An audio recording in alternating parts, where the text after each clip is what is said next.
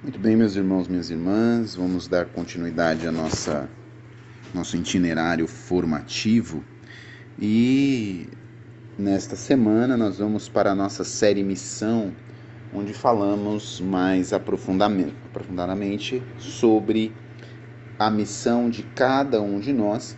Nesta semana a gente vai falar um pouquinho da vocação dos leigos ao apostolado ou sobre o apostolado dos leigos, com base é, num dos documentos do Concílio Vaticano II que fala exatamente o decreto sobre o apostolado dos leigos. Então eu quero te convidar a meditar nesta semana sobre este tema, mas desde já pedir a intercessão da Santíssima Virgem Maria sobre cada um de nós, para que ela nos ajude no entendimento, na compreensão deste tema que é tão importante para cumprirmos a nossa missão nesta vida, a fim de alcançarmos a vida eterna e de ajudarmos outros irmãos e irmãs também a se encontrarem com Jesus e chegarem à eternidade. Ave Maria, cheia de graça, o Senhor é convosco. Bendita sois vós entre as mulheres, e bendito é o fruto do vosso ventre, Jesus. Santa Maria, Mãe de Deus, rogai por nós, pecadores, agora e na hora de nossa morte. Amém. Muito bem, então nós vamos falar um pouquinho sobre este decreto sobre o apostolado dos leigos do Concílio Vaticano II, documento que foi promulgado no dia 18 de novembro de 1900, deixa eu confirmar aqui, 1965. Então, este documento promulgado em 18 de novembro de 65 vai falar especificamente sobre o apostolado dos leigos, tema muito importante para a igreja.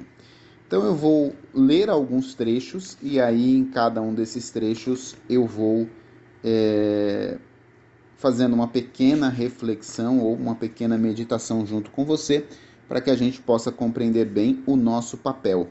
O capítulo 1 deste decreto vai falar exatamente da vocação dos leigos ao apostolado. E para a gente compreender esta vocação dos leigos ao apostolado, nós primeiro precisamos compreender a participação de cada um de nós na missão da igreja. Então, no parágrafo 2 do capítulo 1, vai dizer assim o decreto: a igreja nasceu para que, dilatando o reino de Cristo por toda a terra, para a glória de Deus Pai, torne os homens participantes da redenção salvadora e por meio deles todo mundo seja efetivamente ordenado para Cristo. Toda a atividade do corpo místico orientada para este fim chama-se apostolado. Então veja,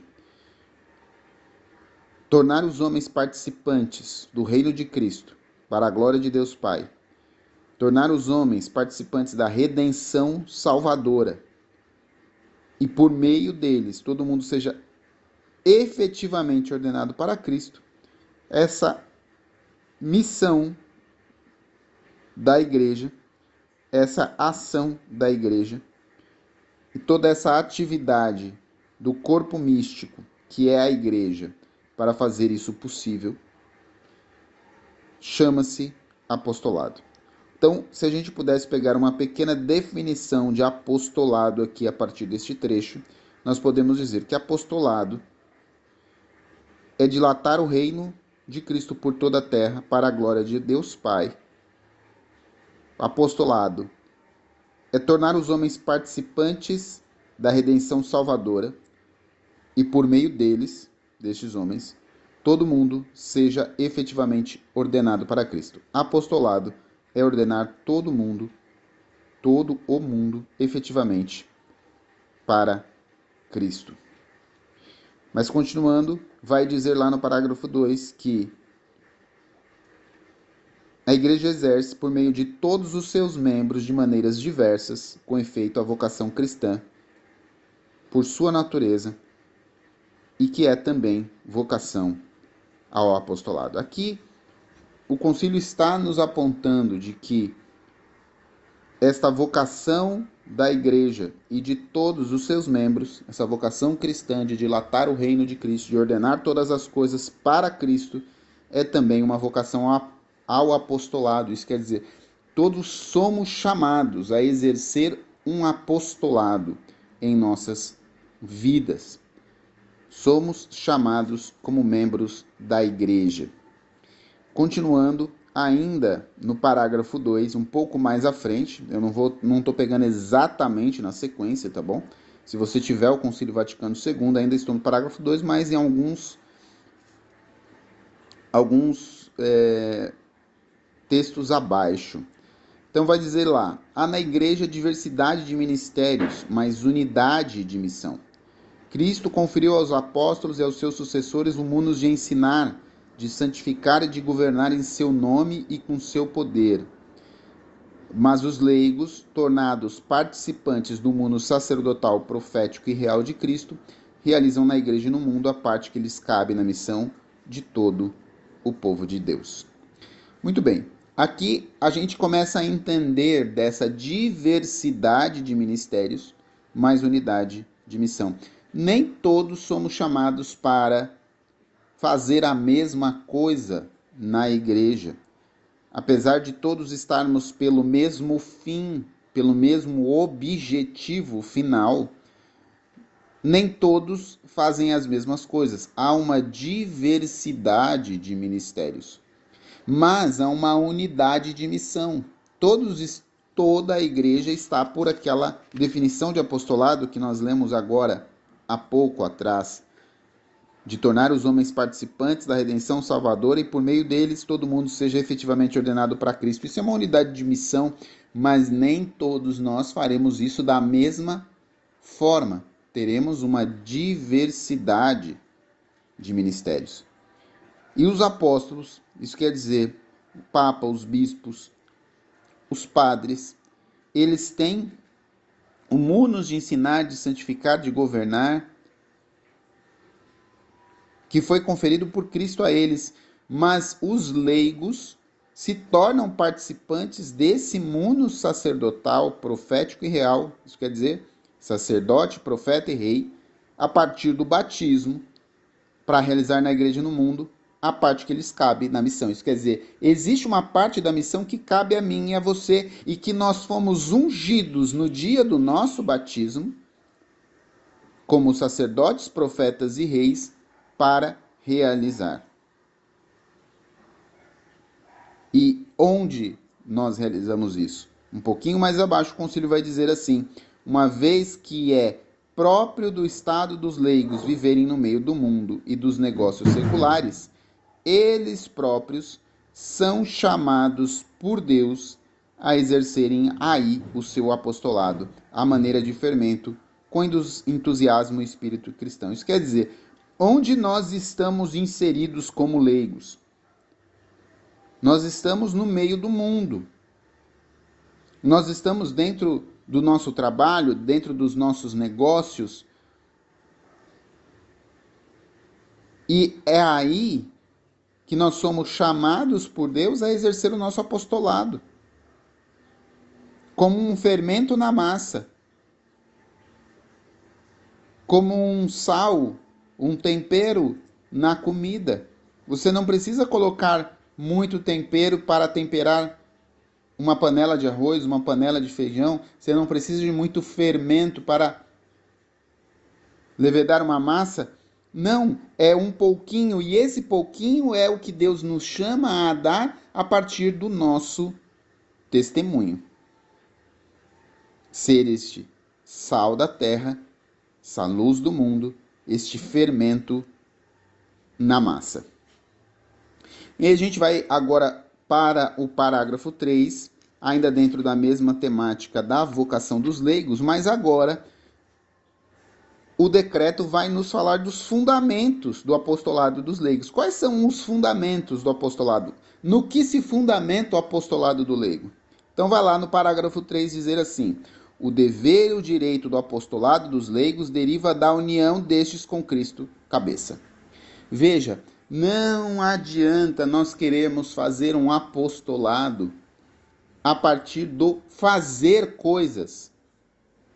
E não quer dizer que fazer coisas não seja importante ou necessário, mas o principal é estarmos unidos a Cristo cabeça e assim, a partir desta união com Cristo cabeça, obviamente, todo o corpo estará vivo.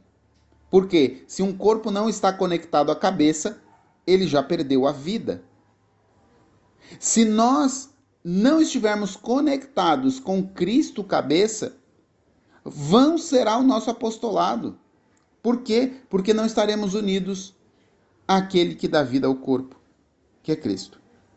Então continua o concílio. Com efeito, inseridos no corpo místico de, Cristo pelo batismo e robustecidos pela virtude do Espírito Santo na confirmação, os leigos são deputados pelo próprio Senhor para o apostolado. Veja, o fundamento desta união com Cristo cabeça está na recepção dos sacramentos. Primeiro do batismo, depois da confirmação, o crisma.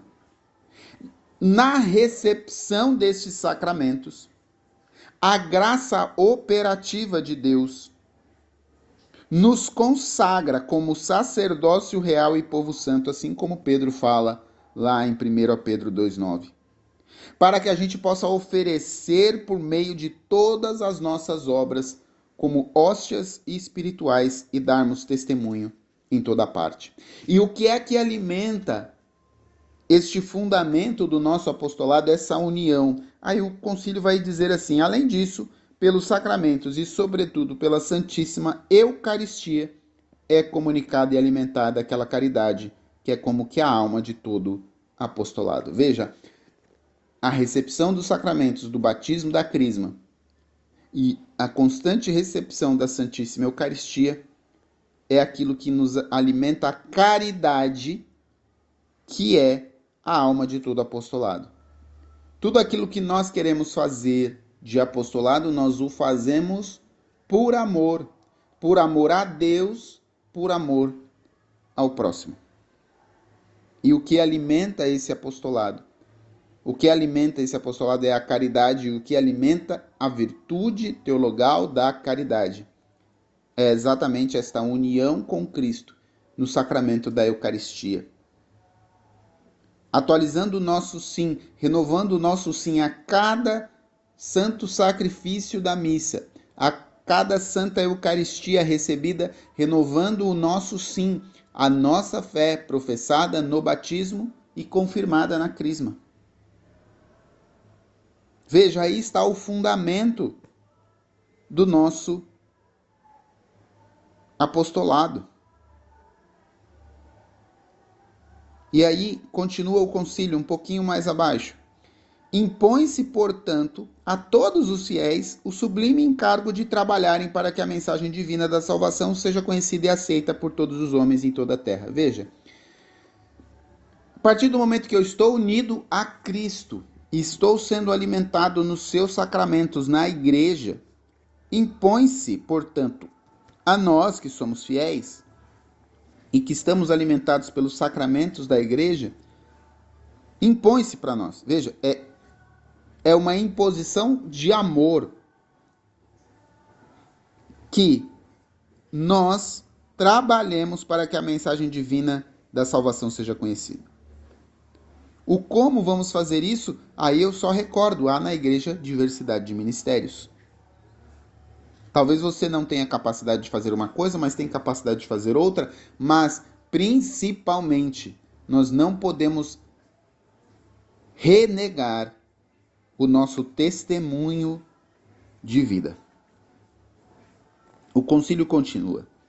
Para o exercício deste apostolado, o Espírito Santo que opera a santificação do povo de Deus pelo ministério e pelos sacramentos, reparte aos fiéis também dons particulares, distribuindo-os a cada um conforme lhe apraz, a fim de que cada um, assim como recebeu a graça, pondo ao serviço dos outros, sejam também eles os bons dispensadores da multiforme graça de Deus, para edificação de todo o corpo na caridade. Veja aquilo que nós falamos, uma vez que se impõe a necessidade de nós levarmos, trabalharmos para que a mensagem divina da salvação chegue a todos os povos.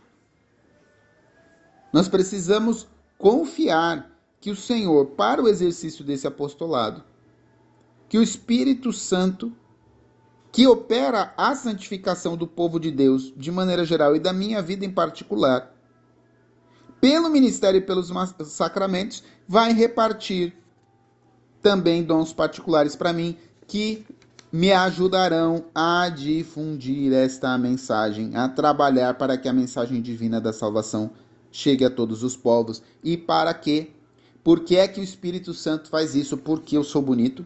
Ah, o Espírito Santo faz isso porque eu mereço? Ah, o Espírito Santo faz isso porque eu sou melhor do que alguém? Não, não e não. O Espírito Santo faz isso porque ele quer que nós, assim como recebemos a graça, nós nos coloquemos a serviço dos outros. Sejamos bons dispensadores da multiforme graça de Deus. Isso quer dizer, nos colocando a serviço dos outros. E para que, para edificarmos todo o corpo na caridade. Edificarmos todo o corpo de Cristo, os membros do corpo de Cristo, a igreja na caridade. Então, aí está os fundamentos do apostolado dos leigos. Ainda dentro deste capítulo da vocação dos leigos ao apostolado, o concílio vai, no parágrafo 4, nos falar sobre a espiritualidade dos leigos em ordem ao apostolado. Veja quanta riqueza, minha gente, no Concílio Vaticano II. Então vamos lá. A espiritualidade dos leigos em ordem ao apostolado, parágrafo 4, vai dizer assim: sendo Cristo enviado pelo Pai, a fonte e origem de todo o apostolado da Igreja, é evidente que a fecundidade do apostolado dos leigos depende da sua união vital com Cristo, como diz o Senhor. Aquele que permanece em mim e eu nele produz muito fruto, porque sem mim nada podeis fazer. Veja, aqui está a fonte da nossa espiritualidade, esta busca da união com Cristo. Essa busca da união com Cristo. Porque os nossos esforços de apostolado, repito, serão frustrantes se nós não vivermos esta união com Cristo. Somos chamados a viver esta união com Cristo e a partir desta união transbordar este apostolado. Porque é permanecendo em Jesus, permanecendo unido a Ele, que nós somos capazes de produzir frutos. Porque sem Jesus, nada eu posso fazer. Mas como é que é alimentada essa vida de íntima união com o Senhor? O próprio concílio responde na sequência: esta vida de íntima união com Cristo é alimentada na igreja por auxílios espirituais que são comuns a todos fiéis. Veja, é alimentado por auxílios espirituais que são comuns a todos fiéis, sobretudo pela ativa participação na sagrada liturgia. Veja, a partir dos auxílios espirituais comuns a todos fiéis, na oração, nos sacramentos, sobretudo na participação na sagrada liturgia, de que se devem servir os leigos de maneira que, enquanto cumprem adequadamente no mundo os seus deveres, nas condições ordinárias da vida, não separem a união com Cristo da sua própria vida, mas cresçam intensamente nela, exercendo o seu trabalho segundo a vontade de Deus. O concílio nos aponta esta união com Cristo, principalmente na liturgia, na oração. Mas não é uma união com Cristo que nos afasta daquilo que é ordinário da nossa vida como leigos, da nossa vida profissional, do nosso trabalho, da nossa vida familiar. Muito pelo contrário, é nestes ambientes que eu preciso testemunhar esta união com Cristo. Eu preciso, dentro da minha vida profissional, saber que existem momentos também dentro da vida profissional em que eu devo cultivar esta união com Cristo. Ali estando unido com Cristo no trabalho, assim como São José permaneceu unido a Cristo na carpintaria, ao seu filho. Trabalhando juntos, mas unidos a Cristo. É totalmente possível, pela graça de Deus, não por mérito nosso, apesar de também exigir um esforço de nossa alma, mas é totalmente possível eu exercer a minha vida profissional estando unido a Cristo.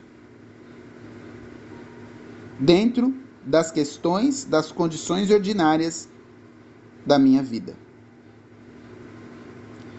Mas o concílio vai chamar a atenção desse dessa exigência. Veja o que ele vai falar logo abaixo. Tal vida, veja, essa vida unida a Cristo dentro das condições ordinárias, tal vida exige contínuo exercício da fé, da esperança e da caridade, veja, das virtudes teologais. Esta vida, dentro daquilo que é ordinário da nossa vida de leigos, esta vida unida a Cristo exige o exercício das virtudes teologais, que são graças de Deus, são dons de Deus para nós, mas que ao mesmo tempo aguardam a nossa resposta e a nossa adesão. O concílio continua: só pela luz da fé e meditação da palavra de Deus é possível, sempre e em toda parte, reconhecer Deus no qual vivemos, nos movemos e somos. Veja, só pela luz da fé e meditação da palavra de Deus. Isso quer dizer, eu preciso cultivar esta fé diariamente, em todo momento da minha vida, e preciso me alimentar constantemente da palavra de Deus, meditando ela. Não é possível você cultivar uma vida de intimidade com Cristo se você não medita, se você não alimenta uma vida interior. O concílio continua. Vou só repetir o finalzinho. Só pela luz da fé e meditação da palavra de Deus é possível, sempre e em toda parte, reconhecer Deus no qual vivemos, movemos e somos. Procurar a sua vontade em todo acontecimento. Ver Cristo em todos os homens, quer próximos, quer afastados.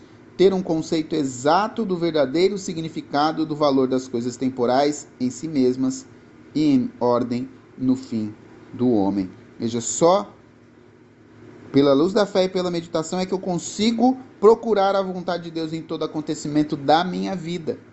Que eu consigo ver Cristo em todos os homens. Que eu consigo entender o conceito exato e verdadeiro significado e valor das coisas temporais. Se eu não tiver essa luz da fé me auxiliando, se eu não buscar esta meditação da palavra, eu não vou conseguir traduzir na minha vida ordinária de trabalho, de família, de convívio social, de desafios do dia a dia, dos projetos que eu tenho na minha vida para sustentar a minha casa e tudo mais, se eu não viver essa luz, a vida à luz da fé, e na meditação da palavra, eu dificilmente vou conseguir encontrar esta vontade de Deus em todos os acontecimentos. Aí o concílio vai continuar nos dizendo: na peregrinação desta vida, escondidos com Cristo em Deus e livres da escravidão das riquezas, enquanto procuram aqueles bens que permanecem eternamente, com ânimo generoso, dedicam-se totalmente à dilatação do reino de Deus e é informar e aperfeiçoar com o espírito cristão a ordem das realidades temporais. No meio das adversidades desta vida, encontram força na esperança, não esquecendo que os sofrimentos do tempo presente não têm proporção com a glória que deverá revelar-se a nós. Veja, esta espiritualidade dos leigos em ordem ao apostolado é vivido na peregrinação desta vida esta vida que nós vamos passar muitas vezes despercebidos das pessoas, minha gente. Escondidos com Cristo em Deus. Mas não aprisionados às riquezas e aos bens deste mundo, mas procurando os bens eternos. com ânimo generoso e nos dedicando na simplicidade da vida a dilatar o reino de Deus e a informar, isso quer dizer, a gerar a forma de Cristo e aperfeiçoar com o espírito cristão a ordem das realidades temporais, quer dizer, tudo aquilo que está ao nosso redor, as realidades temporais e até mesmo no meio das adversidades, o Concílio Vaticano II vai nos convidar a encontrar forças na esperança. Citando Romanos 8:18, os sofrimentos do tempo presente não têm proporção com a glória que deverá revelar-se em nós. Continuando ainda falando da espiritualidade dos leigos em ordem ao apostolado, que está bem perto do fim do capítulo 1, há uma outra recomendação deste decreto sobre o apostolado dos leigos, que é cultivar entre si, entre os leigos, a amizade cristã, ajudando-se mutuamente em qualquer necessidade. Veja, o concílio nos convida a cultivar uma amizade cristã. Nós precisamos, dentro de nossas comunidades, dentro da igreja, cultivar amizades cristãs que nos ajudem, que nos apontem para o céu, que nos ajudem quando nós caímos a nos levantar para Deus e não nos arrastar para o inferno. Nós precisamos cultivar esta amizade cristã. Eu já te convido a avaliar como está a questão das suas amizades. Como é que você está cultivando as suas amizades? O concílio também nos convida para que esta espiritualidade assuma uma característica peculiar do estado de vida seja ele matrimonial, familiar, do celibato, da viuvez, até mesmo da nossa condição de enfermidade ou da atividade profissional e social que nós realizamos. Nada pode ser desculpa para não assumirmos esta missão de leigos e leigas. Até mesmo a nossa atividade profissional, a nossa atividade social, até mesmo a nossa enfermidade pode ser um meio do qual eu anuncio o Cristo através da vida. Através da vida.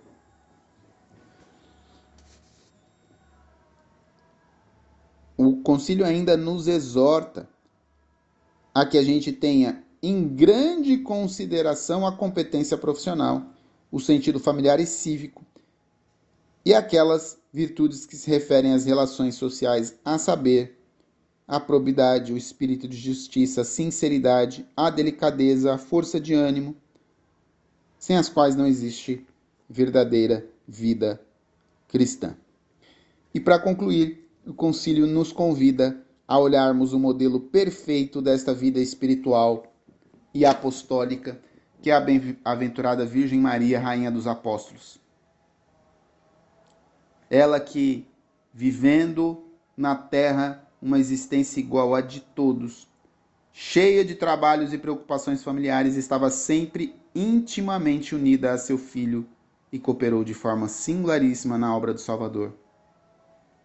Veja, ao nos apontar a Virgem Maria e ao nos dizer ela como modelo perfeitíssimo dessa vida apostólica, o concílio está nos convidando a olhar para uma mulher que, no meio de uma vida cheia de trabalhos, e nós vemos isto narrado nos evangelhos. Ela que vai ao encontro da sua prima Isabel para ajudá-la, para servi-la, para ali levar o anúncio, levar ela ao encontro do próprio Cristo que estava no seu ventre. Nossa Senhora é este exemplo de espiritualidade vivida no serviço ao próximo, unida a Cristo. Mesmo no meio dos trabalhos, meio, mesmo no meio das preocupações familiares, dos desafios do dia a dia, Nossa Senhora é este modelo de quem vive unida ao seu filho e que coopera com a obra de redenção, de salvação realizada por ele. Que nós também possamos, com a nossa vida, a exemplo da Virgem Maria, permanecermos unidos a Cristo, mesmo em meio aos inúmeros trabalhos e preocupações que possamos ter na nossa vida familiar e principalmente consigamos contribuir a partir desta união com a obra de salvação e de redenção de Jesus. Nossa Senhora, que agora está assunta ao céu, cuida com materna caridade de cada um de nós, irmãos do seu Filho, que ainda peregrinamos, estamos sujeitos a perigos e dificuldades. Ela intercede por nós até que sejamos, cheguemos, sejamos conduzidos até a pátria da bem-aventurança, a pátria feliz da vida eterna. Deus abençoe você.